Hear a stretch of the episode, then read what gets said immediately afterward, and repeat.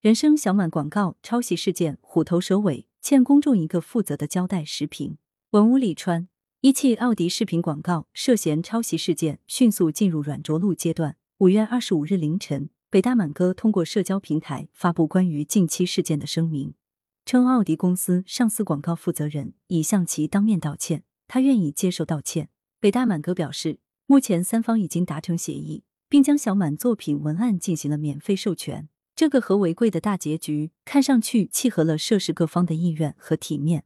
唯独对关注此事进展的公众有所忽略。在小满当天，一汽奥迪发布由刘德华主演的视频广告《人生小满》，引发关注。北大满哥愤然维权，该视频涉嫌抄袭他在二零二一年五月二十一日的一条视频文案。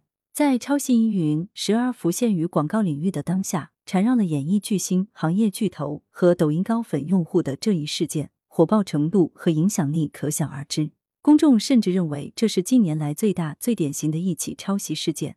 此后，包括刘德华在内的涉事各方均做出了回应。一汽奥迪表示，已责成广告代理商尽快就所涉文案侵权情况进行处理，给公众一个满意的答复。现在看来，这个满意的答复还没有出现。目前的情况让人不满意之处有两点：一来，没有对保护知识产权、正确应对知识产权被侵害行为起到良好的示范。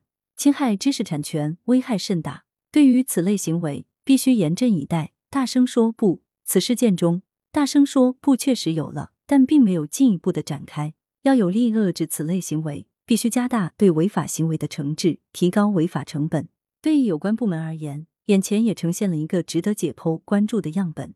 若是事件到了最后，只有温馨的免费授权，连起码的代价都没有，那知识产权的尊严在哪里？这样一来。岂不是提供了这样的示范？大胆抄，反正最后可以和解，甚至不伤毫毛。在免费授权之外，对侵权行为当有一个说法。一汽奥迪对广告代理商的处理在哪里？怎么处理的？如何吸取教训，避免再犯？行业巨头今后如何谨守边界，遵守公共规则？对于以上疑问，公众一无所知，也感受不到诚意。二来，未对事件经过和原委进行探究。给公众留下的是一串疑问和一地鸡毛。事件发生后，涉事各方均致力于在巨大争议的漩涡中找到一条出路。对涉事各方而言，尽快消除矛盾、达成和解是首要目标，且当事人确实有和解的权利。但是，在该事件已经成为公共事件后，社会公众已然参与，这就不只是涉事各方私下协调的事了。因此，此事的处置过程必须放在阳光之下，公开透明。对公众有个负责任的交代，否则此事件的进展未免落入虎头蛇尾的境地，甚至会激发外界更多联想。事实上，被抄袭方大度免费授权的举动，已然引发网友质疑是否私下收钱和解，更有网友质疑是双方联手炒作。根据事件进展的互量逻辑，北大满哥是本事件中做出最大牺牲的一方。是的，我没有收钱，商业诉求不是我的目的。希望这次事件能够让人们对内容原创更加关注。北大满哥的强调，让人感受到了作为一名创作者的诚恳与努力。利益不可谓不高，但梳理事件整体脉络可见，在强烈维权和巨人妥协之间，似乎存在巨大的落差。如果没有更详尽、公开、合理的说明，何以抹平其间的冲击力？何以让公众信服这中间并没有隐隐绰绰合作的可能？要知道，放弃巨额赔偿。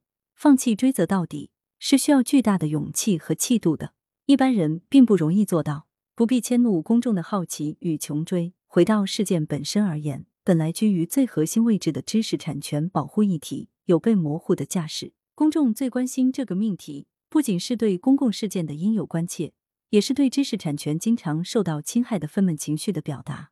唯有让这个议题得到重视，让更多知识产权免于被侵。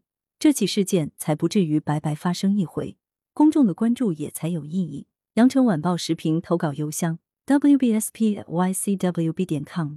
来源：羊城晚报羊城派。图片：澎湃新闻。责编：付明图。江雪源。校对：谢志忠。